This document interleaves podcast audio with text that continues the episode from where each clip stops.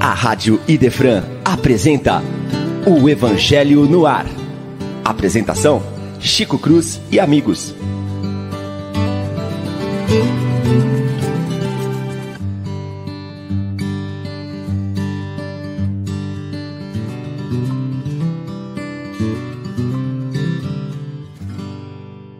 Muito bom dia, meus prezados e queridos amigos. Uma alegria uma satisfação enorme, no fundo do coração, estarmos novamente juntos aqui neste sábado maravilhoso. Franca, com um tempinho mais ou menos, meio frio, meio nublado, porém, muito alegre. Estamos retornando com o estudo do Evangelho no ar. É um prazer, uma alegria uma satisfação enorme em nossos corações podermos estar aqui novamente nesta manhã.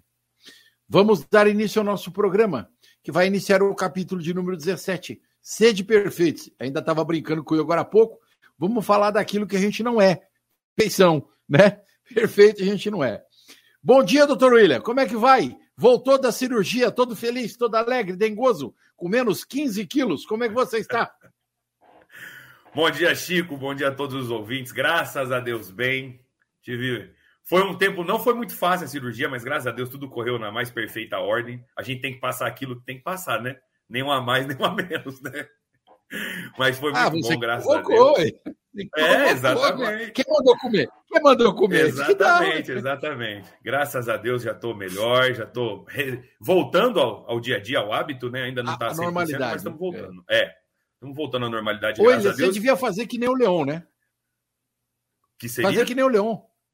É, não come, não come, fica magrinho. Ah, né? sim. Um metro, metro e noventa de homem, um metro e noventa de homem, né?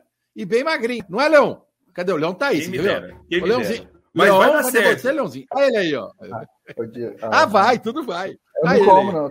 Não, não, eu, eu, não como, não. Eu trituro. Sabe aquela maquininha que tem que triturar papel? Assim, vai que vai, viu, Chico? Vou falar uma coisa.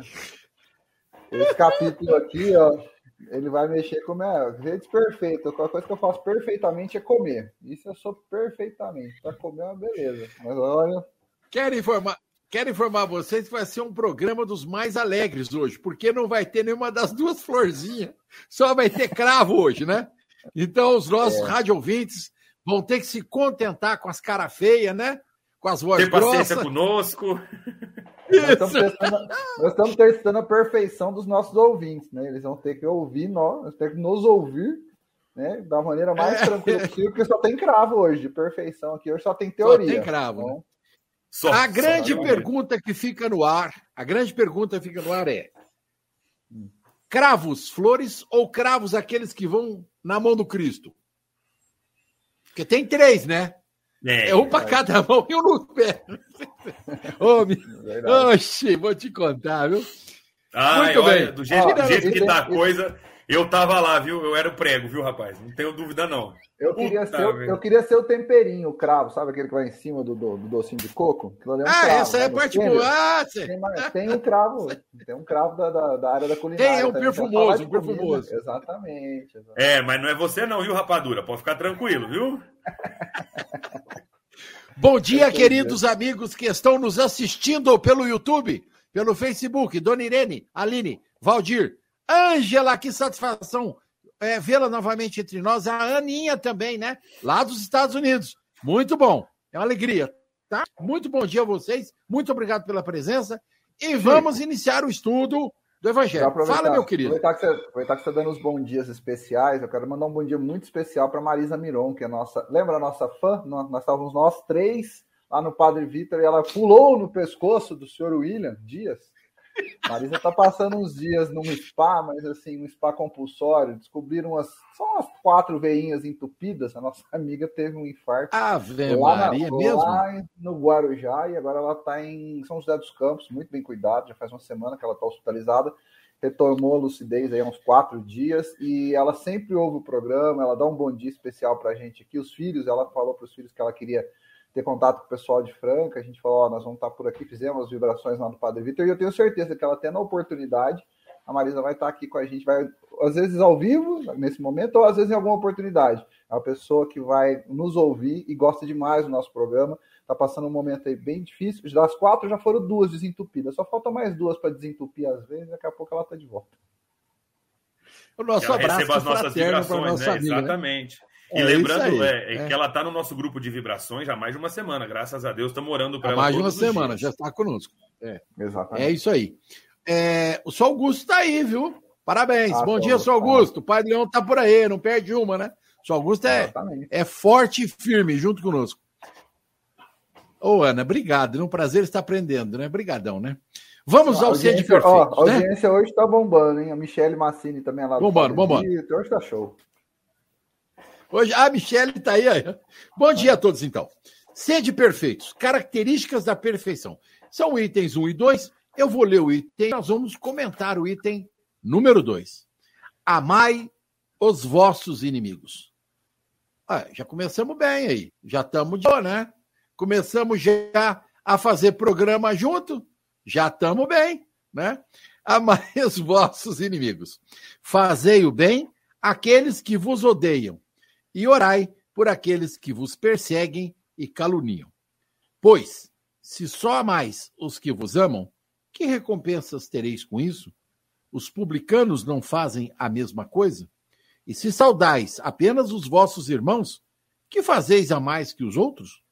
Os gentios também não fazem a mesma coisa? Sede, pois, perfeitos como o vosso Pai Celestial é perfeito. Evangelho de São Mateus vocês vão me permitir, vão puxar duas lembranças históricas, né?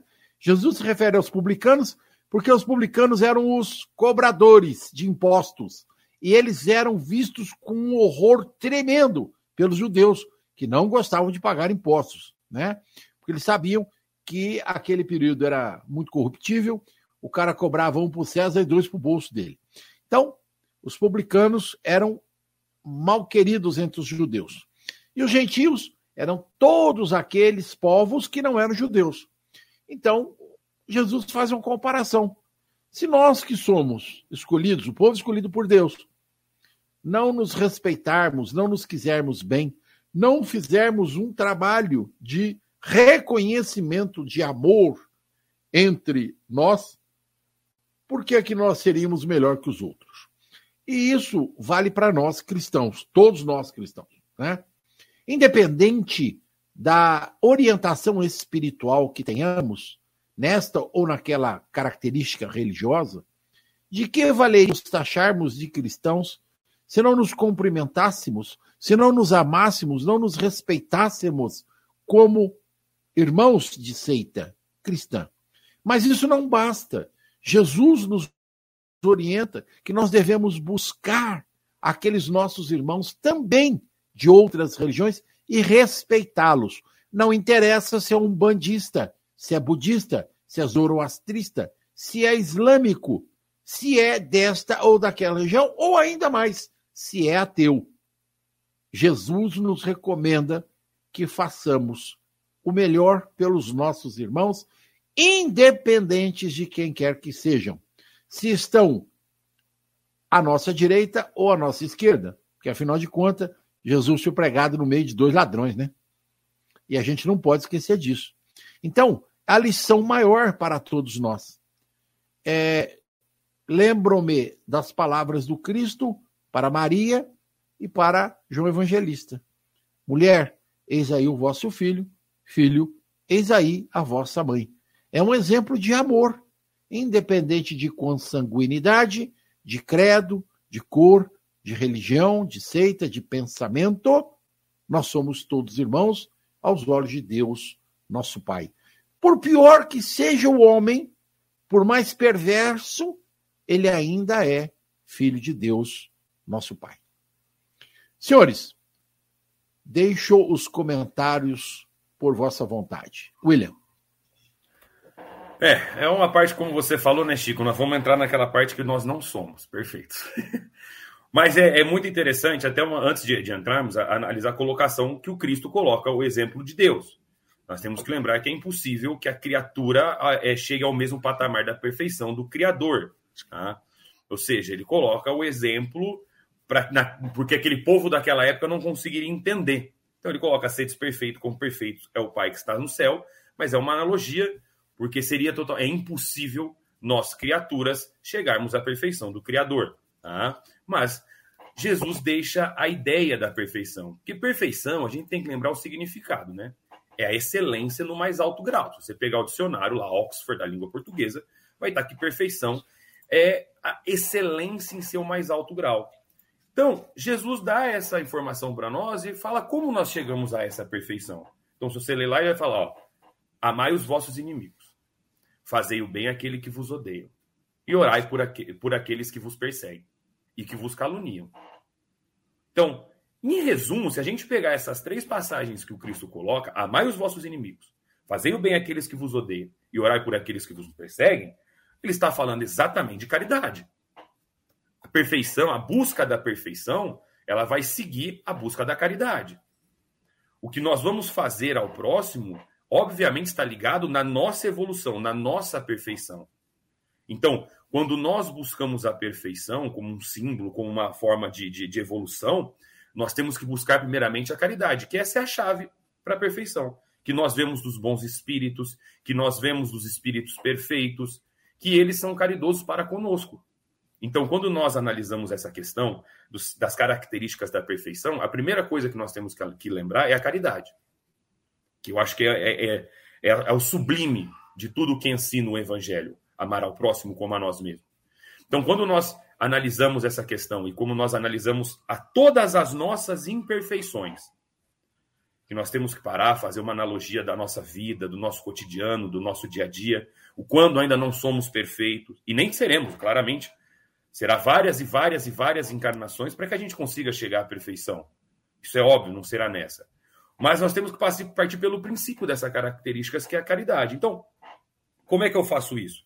Todos nós temos em grande escala, ou mal escala, ou pequena, o orgulho, o egoísmo, a vaidade, que são ainda sentimentos que nós carregamos pelas nossas imperfeições morais, pelas nossas imperfeições de, de evolução, que ainda gente, se, é, é, o que eu sempre falo.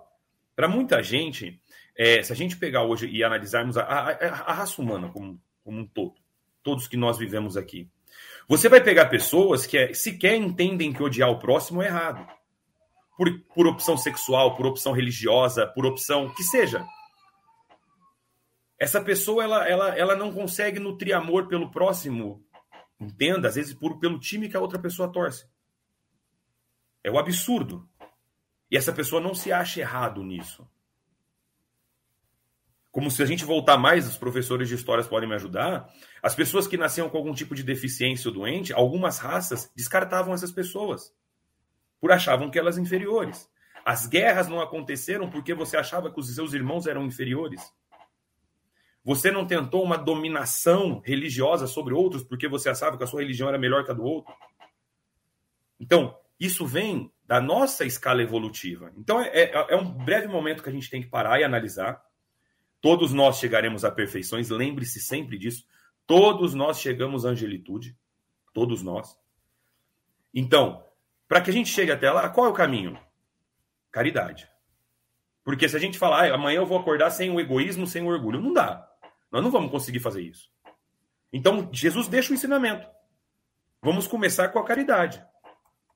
Vamos amar ao próximo. Vamos amar. Vamos, vamos. Eu acho que assim, amar o próximo já é obrigação também, né? Mas pensa, quanto profundo. Amai os vossos inimigos, fazei o bem àqueles que vos odeiam e orai por aquele que vos persegue. Eu estava esses dias até, vou me alongar um pouquinho, só, só um minutinho, Leon, só tem nós três hoje. Eu estava assistindo algumas coisas de criminologia esses dias, e existe e tá, e nos Estados Unidos alguns alguns, alguns não, os grandes os grandes é, processos são filmados, são todos catalogados. E existia um, um, um, psicopata nos Estados Unidos, eu esqueci o nome dele. Ele foi um, foi um psicopata, matou mais de 25 mulheres. Depois eu lembro o nome dele, eu não vou lembrar o nome dele agora. E ele no, ele estava no, no, no tribunal, estava sendo julgado e, e, nos Estados Unidos você tem essa passagem, a família pode depor, então tem esse momento da família xingando ele, de uma mãe ofendendo, xingando esse, esse, esse psicopata, e ele, ele ria, ele ficava totalmente inerte, no máximo que ele fazia, o, único esboço que ele tinha era sorrir, não tinha mais nada. Totalmente apático à situação, passava as fotos das pessoas que ele, que ele fez o mal e tudo bem. Mas um pai de uma das meninas olha para ele na tribuna e vira para ele e fala: Olha, eu vou ter que cumprir aquilo que eu aprendi com, com a minha religião. Eu sou cristão e eu preciso cumprir aquilo que a, a religião me ensinou, Deus me ensina. E é amar o meu inimigo. Ele falou: Você acabou com a minha vida. Você matou a minha filha. Mas eu vou fazer aquilo que Deus me ensina. Então eu te perdoo. Olhando na cara dele, eu perdoo pelo que você fez.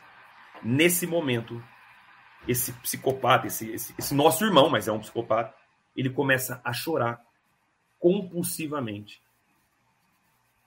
E foi esse perdão desse pai, que perde, com certeza, perder uma filha, perder tudo, tocou essa, é, é, esse amor ao próximo, esse, esse nosso irmão.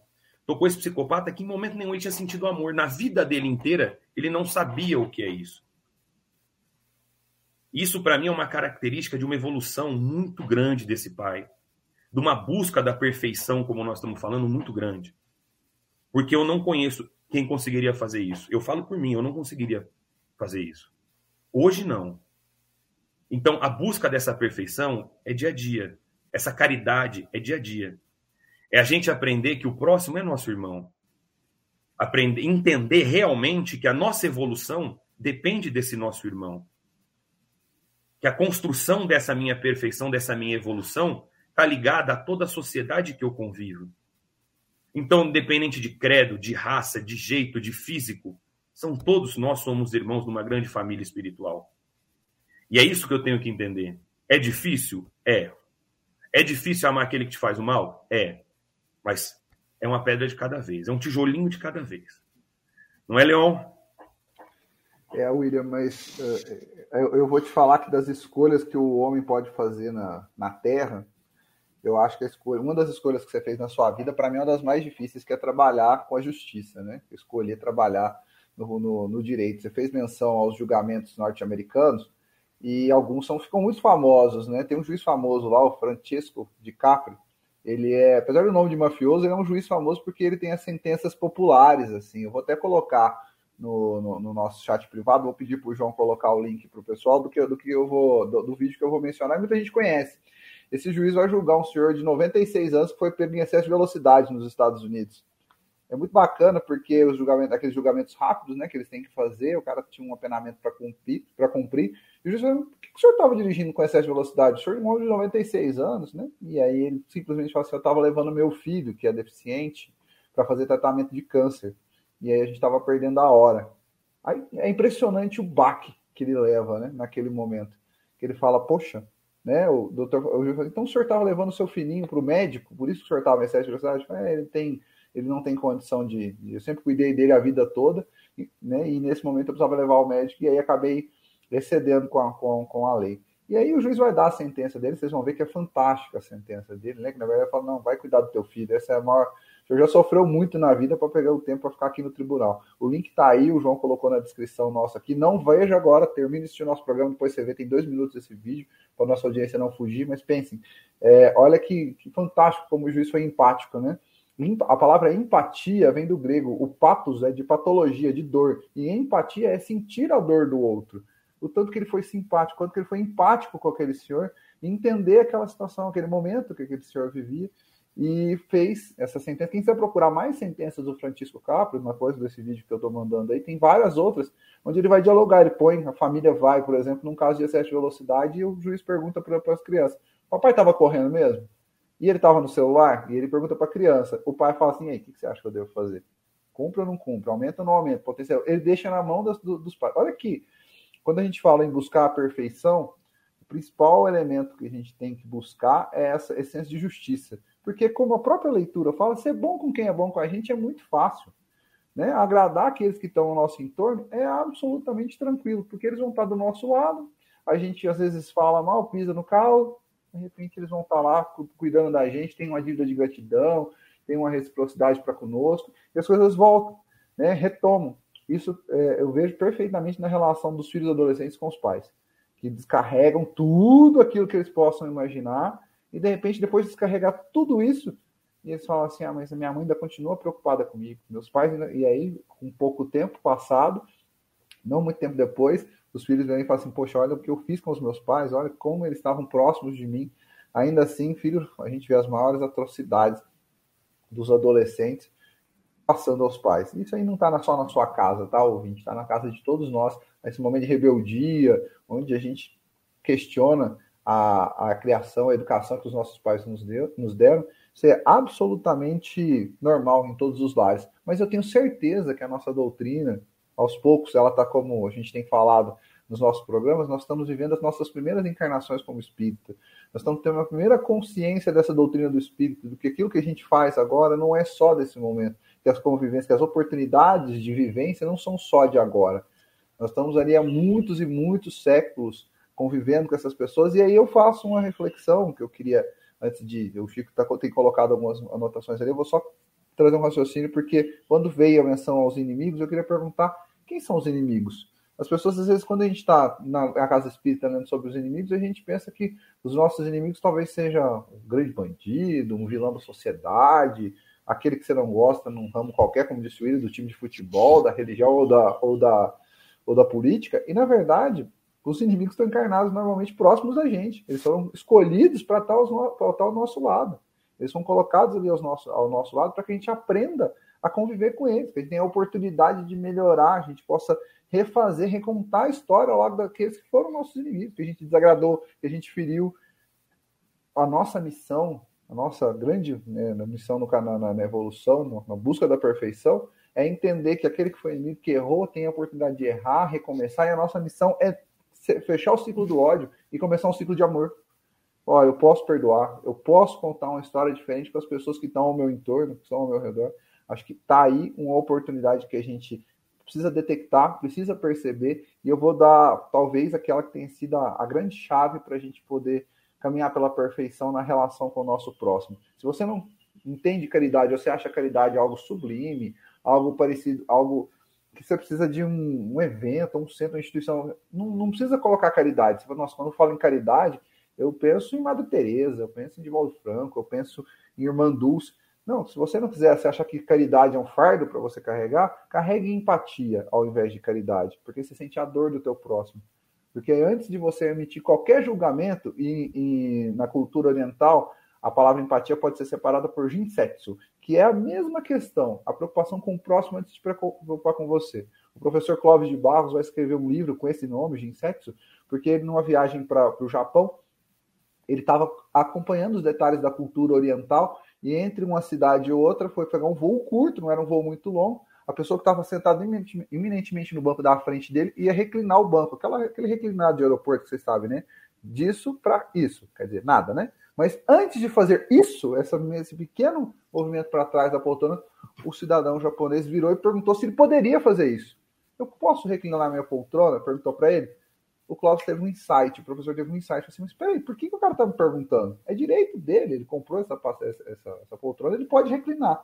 Mas pela cultura dele, ele perguntou primeiro se ele poderia fazer. Então ele se preocupou primeiro com as pernas do professor que estava ali atrás, com quem estava no banco de trás, do que com o conforto dele.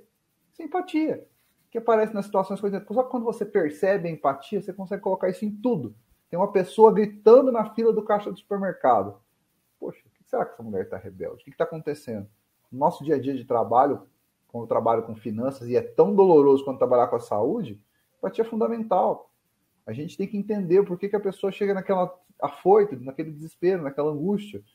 Nos hospitais já existem estudos que provam isso especificamente, que os médicos que têm grande sucesso, grande sucesso com tratamentos são aqueles, não são aqueles que dão os diagnósticos mais técnicos, mais amplos, são aqueles que são mais empáticos na hora de transmitir o diagnóstico. Porque tem gente que precisa saber o detalhe. Olha, o teu estômago ficou desse tamanho, vai ficar tanto tempo assim, você vai precisar disso, daquilo. Não, só você vai sentir essa dor, eu sei que isso vai acontecer, depois pode.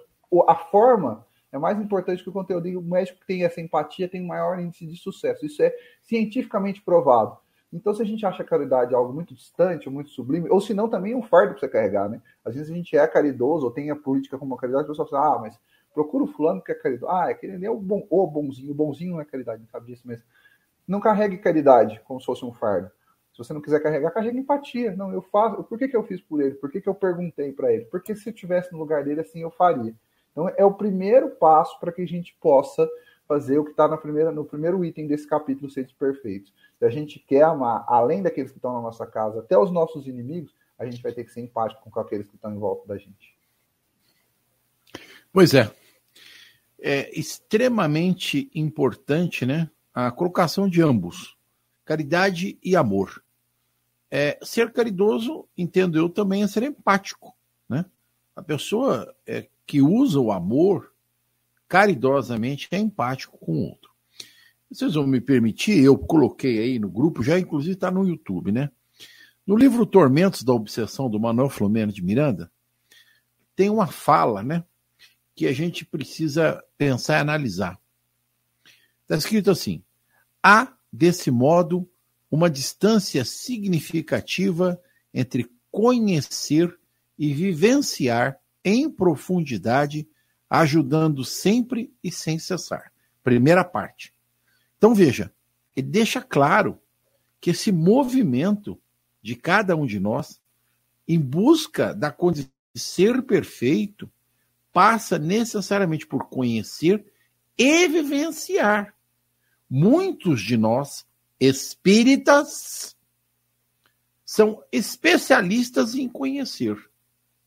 Mas, na hora do vivenciar, de estender as mãos em busca dos nossos irmãos necessitados, ainda trazemos grafados em nossas almas de outros tempos o ato egóico de não servir.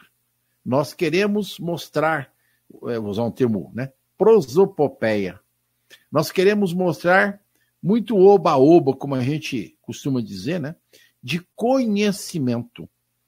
Mas este muro aí atrás da perfeição ele é construído tijolinho a tijolinho com ambas as coisas: conhecimento, estudo e amor. Exercício do amor é fundamental para que nós possamos nos tornar aos moldes de Jesus, seres perfeitos. E seguindo a fala, ele diz: o espiritismo é dirigido à lógica e à razão, porém tem suas raízes fincadas no amor o que permite que todos os indivíduos o assimilem pelo entendimento e pelo sentimento. E é fácil entender isso. Nós não temos doutores, nós não temos teólogos ou grandes filósofos no processo doutrinário, além da fala dos espíritos, traduzidos por Allan Kardec em seus livros da codificação, assim como a figura de Chico Xavier, Oswaldo Pereira Franco, como é o caso deste livro aí, que tem nos trazido sempre a fala dos espíritos, nos concitando, nos conclamando ao estudo e ao exercício do bem. De nada adianta você trabalhar na casa espírita ou na igreja, que seja ela qual seja, de qualquer denominação, se você não busca o exercício do amor. E como disse o Leão agora há pouco, ele começa dentro do nosso lar. Ele começa dentro da nossa casa espírita, da nossa religião, da nossa igreja, amando aqueles que estão. Não pode haver julgamento. Como disse também William, o julgamento não pode passar pela acusação do indivíduo pelo erro que ele cometeu. Porque isso a consciência dele já vai cobrar. Isso aí já está certo, a consciência vai pegar ele. Mais cedo ou mais tarde, quando ele entender o princípio basilar do Evangelho de Jesus, a consciência vai martelar e ele vai querer reparar. Nós sabemos como é que funciona. Nós estamos reparando já, né? Nós, a gente já algumas coisas a gente já está reparando, né? A gente já está, né? Como a gente brincou no começo do, é, do programa, né, os cravos estão reparando, né? É, andamos, é, já, como eu disse, já fomos de ferro, hoje somos de vegetal, e quem sabe amanhã depois estaremos enfeitando, né? Algum cozido por aí, como disse o Leão, né? Cravinho cheiroso, né? A realidade é que nós necessitamos entender, no fundo da nossa razão, da nossa lógica, que o caminho pela qual nós devemos trilhar é o do exercício do amor, que nem nos ensinou Jesus, que é o nosso mestre por excelência. Não podemos sair conclamando ao mundo a nossa condição, o nosso conhecimento, a nossa razão, a nossa lógica, se nós não aprendemos a amar, se nós não fizermos o exercício maior da compreensão dos nossos irmãos. E é isso que se espera de cada um. É isso que deve ser buscado, ótica, pela visão doutrinária no coração de cada irmão. Acho que falei demais. William. É, eu quero só fazer uma colocação, que nós estamos falando aqui, e, e a gente tem que analisar a questão num todo, global. Como é, nós temos que lembrar, primeiro, que se nós estamos aqui, nós também erramos. E muito! Foi pouco, muito, não. Muito! Entendeu? Foi nada. Somos, Ah, somos imperfeitos. compadre. É, Pegou por lado. espadada, nós- quanta espadada nós não demos por aí. Ave Maria! Entendeu? Quanta machadada, né? Quanta gente a gente pôs, pôs na fogueira. Opa, quanta cabecinha nós fez rolar por aí. Entendeu? Então, assim, é, isso também a gente tem que entender. E entender o seguinte: vamos analisar um contexto hoje global, que eu gosto muito de fazer essa analogia. Antigamente, quando, pelo menos quando eu era criança, e acho que também aqui esses, esses dois cravos também eram assim, existia o bem, que era super-herói, super-homem, Batman, todos. E existia o mal, que eram os vilões. Os vilões eram vilões porque eram vilões. Eles nasciam vilões e iam morrer vilões. Eles eram vilões, não tinha outra função. Eles gostavam de fazer o mal. A ideia começa a difundir de uma forma diferente. Hoje nós vemos filmes que já trazem os vilões e como eles chegaram até lá. O tanto de coisas ruins que passaram na vida deles, por escolhas ruins, que eles chegaram a se tornar vilão.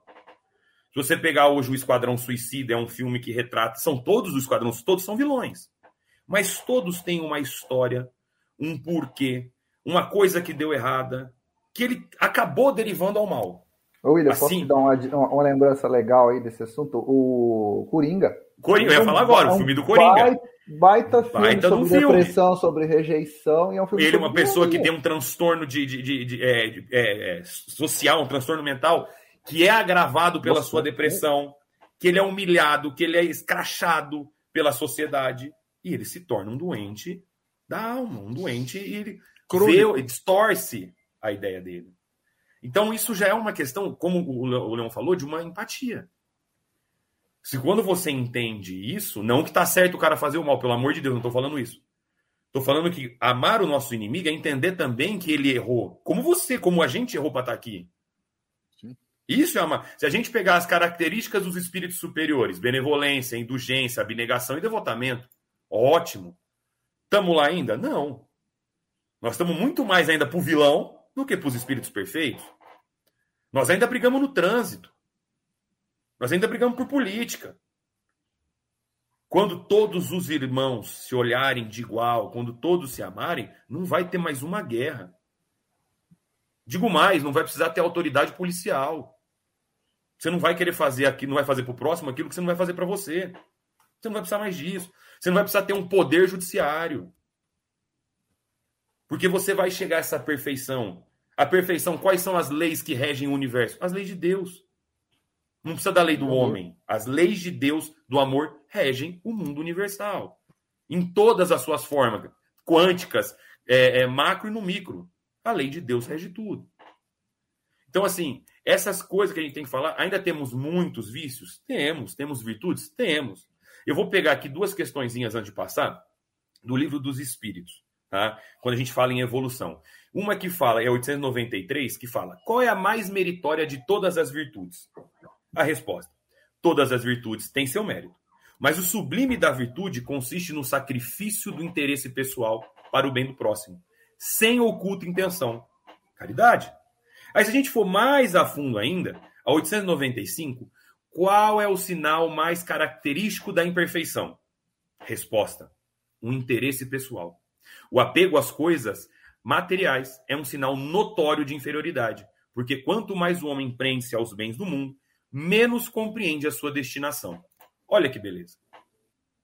Então, nós somos, ainda temos egoísmo, orgulho, vaidade, Porque ainda nós buscamos os bens materiais. Isso é lógico, isso é, isso é, isso é natural do ser humano. Quando nós vamos desprendendo desse vício dos bens materiais, temos fé em Deus, acreditamos que nada acontece por acaso e praticamos o amor e a caridade, mas nós despojamos desse velho homem, desses vícios e nos vamos elevando à perfeição.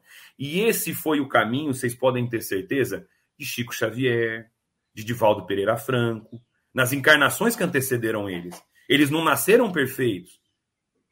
Eles nasceram como nós, simples e ignorantes, e foram evoluindo no decorrer do tempo. Foram decorrendo, foram fazendo escolhas que ajudaram na sua perfeição, na sua evolução, na sua iluminação. Agora, cabe a nós fazermos as nossas escolhas corretas. Concorda, Leão? Eu gostei do gancho, viu? Tava pensando nas escolhas, exatamente nisso. Né? Você sempre fala, eu aprendi contigo isso, eu acho muito bacana. Por que, que a gente não é Chico Xavier? Por que, que a gente não é Divaldo Franco? Porque a gente não escolhe aquilo que eles escolhem. Né? Essencialmente é isso, é livre-arbítrio. A gente não faz as escolhas que eles fazem, a gente não pode ter os resultados que eles têm. Entendeu? A gente precisa é entender, respeitar as escolhas do nosso próximo, acho que isso é fantástico, entender que às vezes a pessoa não está preparada para fazer uma opção, uma, uma escolha, para conhecer uma doutrina, como a gente tem falado da, da, da, doutrina espírita. A gente às vezes precisa entender que se a semente, se o terreno estiver fértil, a semente não germina. Então, quando a gente fala em ser de perfeito, se você pensar nos nossos irmãos que delinquiram, foram para as cadeias, imagina se a gente entra com o capítulo 17 dentro de uma, dentro de uma penitenciária, qual vai ser o retorno que a gente vai ter? Vai falar, o pessoal tá louco? Acho que eu vou amar o inimigo, eu estou preso aqui por causa dele né, por um suposto inimigo, se a gente entrar num momento, numa sociedade que ainda delinque, que ainda está errando, você acha que a gente conseguiria colocar a doutrina ali? Aí a gente precisa preparar o terreno. Né? Essa semana eu tive a oportunidade, voltando da, da nossa reunião de, de quinta-feira, que nós estávamos no Kardec, de sintonizar o, o dial da rádio na rádio que transmite as transmissões da, da, da Igreja Universal aqui em Franca 98.3. E aí tem um momento ali na, na, na, na transmissão que eles abrem um programa de meia hora, mais ou menos, para as pessoas se comunicarem com os familiares que estão presos. E que eles abrem o áudio para as famílias, manda seu áudio para o seu familiar, manda sua força, transmita a sua energia. E aí eu fiquei ouvindo, me atentando naquela aquela situação, falei assim, caramba, que programa, é, com, que programa desafiador para quem transmite. Porque você não pode cair na esfera do e... julgamento, Pode falar. E consolador, né, Leon? E consolador para aqueles e que estão ouvindo. Exatamente. Eu fiquei pensando, olha, você não pode julgar de forma nenhuma. Ó, é uma mulher, é um homem, às vezes. E olha, eu achei interessante que teve um homem mandando mensagem para uma mulher para mulher e para uma igreja evangélica, normalmente eles são muito radicais e eles, naquele programa, achei fantástico. Eles colocaram amor acima de qualquer coisa. Quer mandar uma mensagem para o seu namorado, para o seu marido, para o seu filho, para as mães eu, eu vi um áudio de uma mãe, eu estou contando e estou me emocionando, porque assim, eu vi um áudio de uma mãe, eu percebi que ela tinha uma dificuldade imensa para falar, um sofrimento na voz, e mandando uma mensagem para o filho dela, que eu nem sei se ele vai estar tá ouvindo. Mas naquele momento me deu, uma, me deu um sentimento, uma angústia muito grande, porque se a gente se condoer também com aquela situação, você chega a ficar deprimido. Porque você pega aquela energia daquela mãe e fala, ó oh, filho, a gente está lutando para que você passe com a gente o final de ano. Ela falou, ela falava nesses termos sua documentação está tudo certa, em breve você está aqui comigo. A mãe teve 15, 20 segundos para mandar um áudio. Aquele áudio martelou comigo a noite toda. Gente, olha o sofrimento dessa mãe, né? Que usou o canal do rádio, mandou uma mensagem, o locutor vai lá e enalteceu o trabalho. Mas aquilo mexeu comigo. Falei, gente, que energia que essa mulher precisa ter para usar um canal de rádio, mandar isso para o filho. Imagina para todos os outros filhos, porque quem acompanha certamente também são pessoas que estão no cárcere. Imagina que vibração que ela transmitiu. E para mim, aquilo, naquele momento que eu me sintonizei, eu senti quão difícil, quão dolorosa a energia que aquela mãe estava suportando. E aí, essa história de absorver, de sentir a energia, já que a gente entrou por essa, por essa linha da simpatia, da antipatia, quem quiser estudar no, no livro dos Espíritos, é a partir da pergunta 386, que é simpatias e antipatias. E na fala do William, ele falou dos personagens, às vezes a forma com que a gente absorve aquilo que está no nosso no nosso dia, no nosso, no nosso trabalho. Ela tem um poder de modificar ou de direcionar a nossa vida imenso. As pessoas não têm ideia de quanto que as pessoas que convivem com você, até tem alguns estudos de alguns estudos que comentam que, eu falo de estudos de psicologia, eu ia cair no risco de ter ser corrigido pelo Chico, mas tem alguns estudos psicológicos, digamos assim, então, ó, que dizem que você é um pouquinho daquelas pessoas com quem você mais convive. Você é só você, 100% você, é 10% da sua esposa, 20% do seu chefe, 5% do teu filho, depende daquilo que você sintoniza. E vou pegar um exemplo do cinema, como ele usou, o último Coringa, não o último que tem o filme para ele, mas um dos Coringas do Batman, que foi o Heath Ledger, eu não lembro, não sei a pronúncia do nome dele certinho, mas um rapaz que suicidou-se porque ele entrou numa imersão para fazer o personagem Ganhou um Oscar por esse personagem porque ele interpretou o Coringa com excelência. Ele passou, ele transmitiu a vilania, o sentimento. Que... Só que ele incorporou o personagem e ele, e ele se suicidou. Ele se suicidou porque o personagem é absolutamente depressivo, frustrado, decepcionado. Olha o poder que a gente tem, que a, que a energia, que a nossa energia tem, de realmente verter a nossa vida. Ele verteu toda a energia dele para o personagem, para todo aquele sentimento, e aí vem naquilo que o Ida que a gente comentou, vi na fala do ídolo do Chico, parece que as pessoas têm um sentimento natural de poder odiar. Não, esse ódio aqui é normal. Como é que eu vou gostar de um cara que torce para aquele time, ou que gosta daquele político, ou que vai naquela igreja, ou que mora naquele bairro? Tem gente que acha isso absoluto, que, que naturaliza essa circunstância. E a gente sabe que a gente não pode naturalizar porque isso alimenta. Alimenta um sentimento, corrói. E você pode ter, a gente pode ter certeza que as metástases, as, os diabetes, as, as corrigendas que vêm através das patologias, a patologia muitas vezes vem da falta da empatia. O patos só muda de lugar. Ou você paga o pato, ou você encara o pato. Entendeu? Ou você vai para uma patologia, ou você simpatiza com alguém. Já que a gente está brincando de português, mas é verdade. Ou você encara essa situação, ou senão você vai achar que é natural discriminar quem mora no bairro tal. Quem tem oportunidade, os, os colegas foram algumas vezes no Padre Vitor, e quando a gente senta na sala com os, com os adolescentes, os meninos falam assim: ah, eu não gosto, por que você não frequenta tal? Vocês já foram em tal restaurante, ou num bar, ou em alguma festa? Eles falam assim: a gente vai, mas todo, tem horas que a gente chega lá, as pessoas falam: ah, é o pessoal que chegou aqui, é o pessoal da Zona Sul, o pessoal do Jardim Aeroporto, que vem aqui de Franca, eu trabalho lá há 20 anos.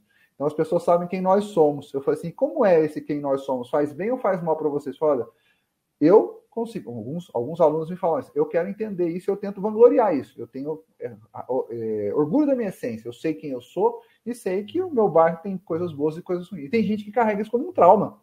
Né? Não, eu não vou frequentar nenhum tipo de restaurante, eu não vou no banco, eu não vou no centro da cidade, porque as pessoas falam que eu sou uma pessoa que vim da, da, da periferia. Olha como é que a gente absorve as, as energias. Aí, haja, aí as patologias vêm, aí que a gente que a doença vem, se a gente absorver o mal e não converter isso, não quebrar esse ciclo, né, Chico? Senão a gente vai só absorvendo o mal de forma assim, de forma que vai degradando e se acha, a gente vai achando isso natural. O que, que a gente tem que, para fechar, né, para devolver a fala para o Chico, o que a gente pode fazer? É entender, dar a dimensão para as coisas que ela realmente tem. Né? Às vezes o time de futebol, às vezes a, a, a escolha religiosa, a gente entende, ó, a escolha religiosa, aquela pessoa pode entender até aqui o cristianismo dentro da, das igrejas pentecostais, dentro da igreja católica, dentro da, de, uma, uma religião afro-americana, que seja. Então, até onde vai? No futebol, no esporte. Ó, eu entendo que a pessoa gosta de futebol, mas torce para aquele time ou para o outro. Nós estamos aqui os três fazendo o programa, cada um torcendo para um time, e a gente não briga por causa dele. Né? A gente vai empatizar. Todo mundo tem muita empatia comigo, meu time só perde deles de vez em quando ganha alguma coisa. Então a gente vai entendendo, a gente vai levando isso de uma forma, dá o tamanho, a dimensão da nossa vida do que realmente é. Às vezes a gente menciona demais, ah, porque eu sou da, da região tal, porque eu sou de tal forma, e a gente perde o que a gente, a nossa essência. A gente dimensiona demais certas coisas e perde a nossa essência daquilo que a gente realmente significa para a vida. Pois é. Vou lembrar a todos da história do copinho d'água, né? A gente precisa, e não pode esquecer, é, da brincadeirinha do copo, né? Pela metade a água. Tá cheio ou tá vazio? Somos nós que determinamos o caminho que vamos seguir. As escolhas são nossas. Então, quando aí no Evangelho diz, né? Aí na segunda, no segundo parágrafo está escrito assim, ó. Porque todo o seu o princípio do está no egoísmo e no orgulho, que é a negação da caridade, negação do amor. Então, nós já sabemos, nós já aprendemos que os, os vícios que nós carregamos na alma, o egoísmo, o orgulho, a vaidade, são estabelecidos ao longo das nossas existências. Nós somos ainda resultados dos males que fizemos no passado. Vamos pensar assim: tudo que sobrecita o sentimento do personalismo é destrutivo. Então veja, todo ser humano que se auto-exalta, aquele que cria dentro da sua alma, dentro do seu ser, dentro do seu coração, um exercício egóico, personalista. Ah, eu sou melhor, eu sou isso, eu sou aquilo. Ninguém é melhor do que eu. É um perigo, nós precisamos tomar algum cuidado com relação a isso. Então não existe ninguém melhor do que Jesus. Esse é o nosso exemplo, esse é o nosso farol. E nós já sabemos que ele é a essência do amor. Pelo menos aqui entre nós, para a nossa compreensão, não existe alma mais perfeita neste planeta do que a figura do Cristo. Ora, se nós temos que nos basear em alguém, vamos fazer no melhor, porque é nossa obrigação. Então veja, como disse, disseram os dois amigos, a verdadeira caridade passa necessariamente pela benevolência, pela indulgência, pela benegação tratamento. É o amor ao próximo na essência. Jesus deixou extremamente clarificado, não só, mas também seus exemplos, que isso é uma realidade para todos nós. É essencial que nós nos lembremos que somente o nosso exercício, a nossa vontade, o nosso esclarecimento, o nosso livre-arbítrio é que vai dar-nos a capacidade para nos tornarmos melhor todos os dias. É muito difícil nós encararmos a realidade social onde nós vivemos. Cada um de nós tem uma experiência interessante, né? O Will no campo da justiça, o Leon no campo das finanças, eu, particularmente, no campo da humanas, e a gente encontra nos hospitais, no Hospital do Câncer, onde a gente frequenta muito, grandes problemas vivenciais que são oriundos do personalismo exagerado das vontades e dos desejos que não são necessárias nas nossas almas. Quantas pessoas têm um câncer por conta dos excessos praticados? E aí vem aquela pergunta, né?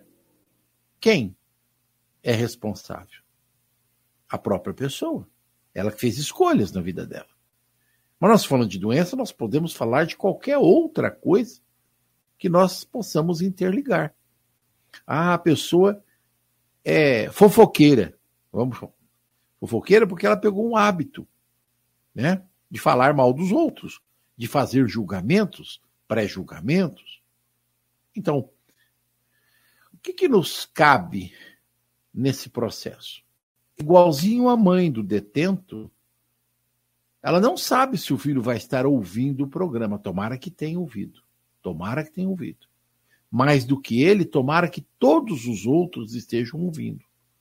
Porque são, nós sabemos, espíritos debilitados do amor. Nós vivemos num mundo, nosso planeta, eu falo sempre, tem quatro características. É uma prisão. Nós estamos presos à carne. Enquanto espíritos eternos, estamos presos a este a esta cela carnal. É um hospital Todos nós somos adoentados da alma. Trazemos em grande monta vícios e depreciações no processo evolutivo ainda. É uma oficina de trabalho. Quem não trabalha não come. Nós precisamos mostrar que o trabalho é um exercício natural da alma. Trabalhar é aquilo maior que Deus nos deixou. Precisamos trabalhar para crescer, para evoluir, para prosperar. Agora há pouco, ele estava dizendo que na próxima encarnação ele não será advogado, será bancário. Porque, na opinião dele, o bancário é muito melhor. Fazer o quê? Cada um tem sua opção. A gente respeita isso, né, Leon? Tomara a Deus que ele seja bancário. Na Caixa Econômica Federal. Na Caixa Econômica Federal. Vamos ver quanto o meu irmão deve ouviu, é, o, o, meu, o meu irmão lá está escutando o programa, né? Depois de 35 anos de Caixa Econômica Federal, fala assim, ó.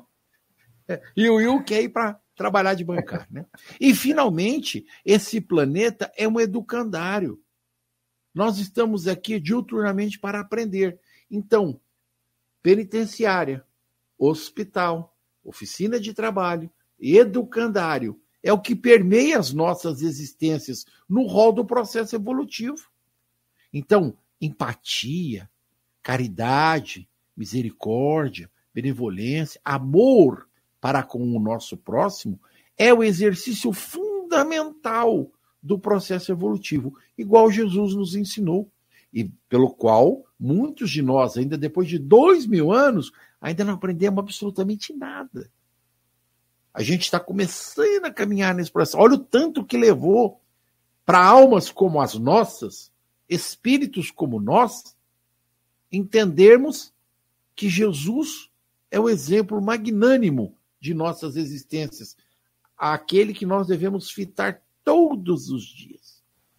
Antes de repassar a palavra para o William, quero cumprimentar a Fátima Guimarães, que deu um alô aqui, dizendo que é a primeira vez no canal. Obrigado por me esclarecer tanto. Obrigado você, minha irmã, por estar conosco nesta manhã. Seja muito bem-vinda. Que você possa compartilhar conosco esses poucos momentos que o Evangelho de Jesus nos permite. William. Só finalizando, né? Já estamos quase dando a hora. É, eu tive a oportunidade, vou ser bancário na próxima, ou astronauta. Que ah, melhor astronauta, melhor astronauta. Não, eu, é, vai ser astronauta. Você já anda no mundo da Lua? É, Exatamente, já é mais fácil, já tô ali. É, o Leão é, o único é, bancário que eu conheço, conhece todos os países do mundo. Eu, eu só conheço Biraci. Tá estudando. Ele é professor de história. Ele conhece, tá realmente. Certo. Vou defender você, Leão. É, Obrigado, é Agora, eu, eu, eu, eu, eu trabalhei na área da justiça, trabalho até hoje, é o meu ganha-pão. E aprendi muita coisa.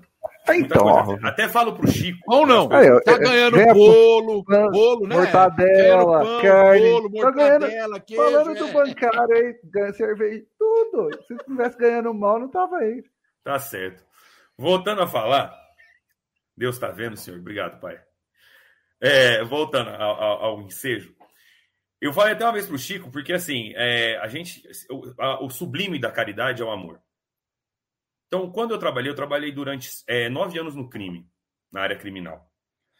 Independente do, do, do ato que, a, que, o, que o detento tinha cometido, nossos irmãos que andam à margens da lei devam cometer, a mãe sempre estava lá.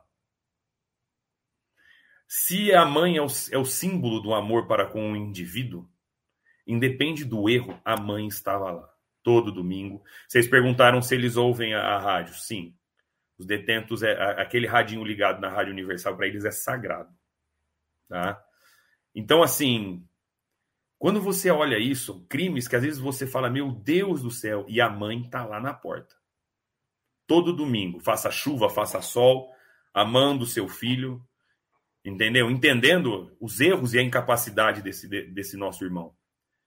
E isso eu levei para minha vida. Falo muito isso pro Chico. Isso eu levei para minha vida.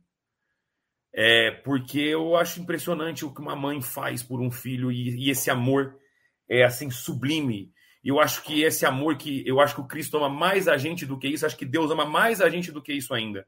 Então nós erramos sim. O que nós temos que sempre lembrar é que somos seres espirituais. Sendo seres espirituais, esse momento, como o Chico falou, nessa escola, nessa reabilitação, nesse hospital, ele é momentâneo. Então, vamos ser indulgentes com o próximo, vamos ser, vamos, vamos entender o próximo, como que também nós precisamos disso todos os dias. Para quem já leu o Caminho da Luz, lá Emmanuel deixa claro que nós todos os dias quebramos leis de Deus que sequer nós conhecemos. Ora, e olha quanta caridade os espíritos têm para conosco. Então, a gente tem que entender isso. É, ser perfeito é um, é um caminho longo? É. É um caminho longo. Mas somos seres espirituais e imortais. Então, isso para nós é, é, é, uma conclusão, vai ser a nossa evolução de vida. Então, se tem que começar, começamos agora. Que nós já entendemos um pouco mais, que nós já aprendemos um pouco mais. Hoje, nós, como o Chico falou, já conseguimos ver que a imagem de Deus para nós é o Cristo. Ele é o caminho, a verdade e a vida. Então, se, todo, se a gente já sabe que é um ser espiritual, ora, o que nós temos que fazer aqui é fazer amealhar bens que nós podemos levar para o mundo espiritual. E quais são esses bens? Caridade e amor. é esse bem. É, é como diz o Cortella, é você, você, você tem que ser é, é, é, é inesquecível para as pessoas. Você tem que ser. Então, como é que você faz isso? Sendo importante para a pessoa, sendo uma pessoa boa, quando a pessoa precisar, você está lá. Entender também as suas falhas, amar ao próximo como a si mesmo. Entender também que ainda você ainda é pequeno, que é um dia de cada vez que você vai chegando lá. Então, Chico, falta cinco minutos, eu já vou até finalizar aqui. Quero agradecer, falta quatro, desculpa. Quero agradecer mais uma vez a oportunidade de voltar ao, ao, ao estudo. Para mim é uma honra estar aqui, é um prazer. Como eu sempre digo, a gente é o que mais aprende. E um tijolinho de cada vez. Se Deus quiser, daqui uns 3, 4 bilhões de anos, depois que eu for bancário, eu vou ser perfeito. Se Deus quiser. Um beijo a todos, gente. Fiquem com Deus. Obrigado. Eu mereço, né, Chico? Leo, Depois que eu vou Leo. ser bancário, eu vou ser perfeito. Ô, João, deixa a cara do William aí, porque ele fala um negócio desse, ele não tira ele do ar, não. Tira, fala uma barbaridade não, dessa. Ele é ele. Olha lá. É, é, é. é. ele corre, ele fala e corre. É, é, tá certo. Ele é. fala e corre. Tanto que você pode ter certeza, William, que tem uma ala lá no Allan Kardec reservada para os bancários já, entendeu? Não é por acaso que eu estou lá, né? Nós já estamos. Nós vamos estar na, no espírito, em espírito e a gente também já vai estar materialmente lá. Então, pré-requisito está cumprido. Quero aproveitar, agradecer muito esse programa, a presença do William, né? A gente estava sentindo falta de estar com ele aqui por essa uma hora aí. Eu sei que ele está fazendo um esforço, um pós-operatório aí, William. Show de bola, rezamos muito para você. Eu tempo todo lá o pós-operatório, só no copinho, né? Meio cheio, meio vazio, ele está lá, firme e forte. Então, eu, obrigado por você estar tá aí, todo mundo pensando em você, vibrou por você. A gente fez os programas o tempo todo lembrando de você, um carinho muito grande, bom estar tá aqui. Programa especial, maravilhoso. A gente realmente sabe que esse capítulo não é para nós, a gente não é perfeito ainda, mas a gente está buscando, batalhando. Vai ser muito gostoso. Convido os nossos ouvintes a ficarem conosco nas próximas semanas. Tem muita coisa gostosa para a gente conversar. E vou, só para fechar a nossa, a nossa fala de hoje, o William falou do legado. Tem um livrinho aqui, Os Sete Hábitos das, das Pessoas Mais Eficazes. Ele tem uma provocação lá no, no segundo capítulo. Quem quiser ler, é, que ele fala justamente daquilo que o William falou sobre, do, do Cortella. O que, que, você vai deixar de legado? E aí o exercício que ele faz no segundo capítulo, ele fala assim, olha, se imagine de olho fechado, aí você começa a ler, vamos dar um roteiro para você aqui. Aí ele fala assim, imagina agora que você está no seu velório. Quem que está ali? Como as pessoas estão? Seus familiares, seus amigos? Quem vai te visitar? Quem vai chorar por você? Quem vai lembrar de você? O que as pessoas estão falando? Esse exercício você pode fazer hoje, ouvinte. Né? Se você tivesse que partir hoje, o que, que as pessoas estariam falando no momento da sua partida?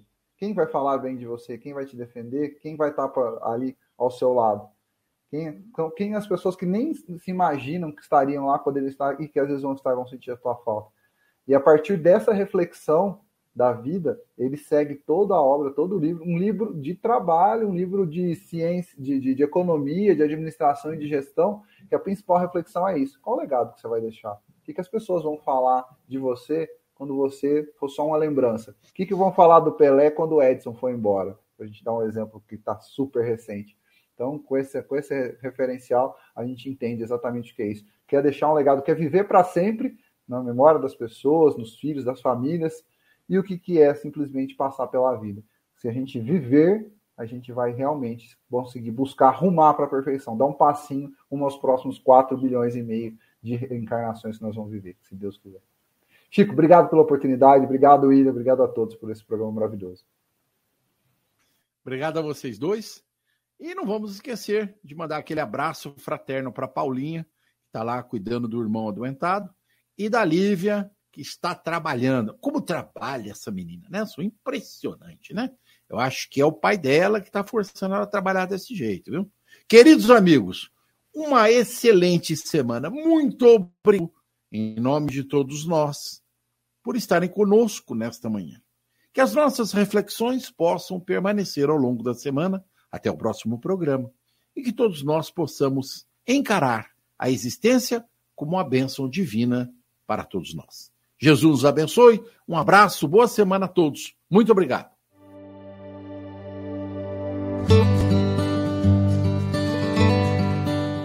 A Rádio Idefran apresentou o Evangelho no Ar.